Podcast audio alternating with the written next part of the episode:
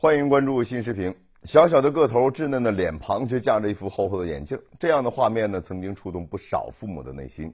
对此，习近平总书记作出重要指示：全社会都要行动起来，共同呵护好孩子的眼睛，让他们拥有一个光明的未来。少年儿童是祖国的未来，孩子们的眼中有光，民族才有希望，国家才有未来。不仅是视力问题，与孩子成长有关的桩桩件件都牵动着习近平总书记的心。在四川芦山地震灾区，他走进龙门乡龙兴中心校，鼓励孩子们要敢于有梦。在呼和浩特市儿童福利院，他向聋哑女孩王雅妮学习手语“谢谢”，教孩子们从小就要有一颗感恩的心。在北京市少年宫，他告诉孩子们从小就要树立劳动光荣的观念。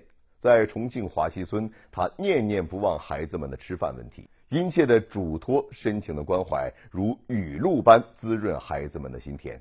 在孩子们心中，总书记是睿智博学的大朋友，也是和蔼可亲的习爷爷。孩子们成长的更好，是我们最大的心愿。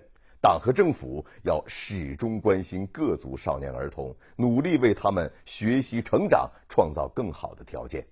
这是习近平总书记的心之所系，也是党和政府不懈奋斗的目标。短短几年间，许多变化正在发生。大山里有了崭新明亮的教室，贫困地区义务教育薄弱学校的基本办学条件得到极大改善，儿科医师人数大幅增加，儿医荒得以缓解。加强劳动教育，纳入顶层设计，创意缤纷的劳动课，帮助孩子们文明精神野蛮体魄。不断完善的政策，逐步健全的制度，实实在在的举措，为少年儿童构建起越来越好的成长环境。不忘初心，方能守护童心。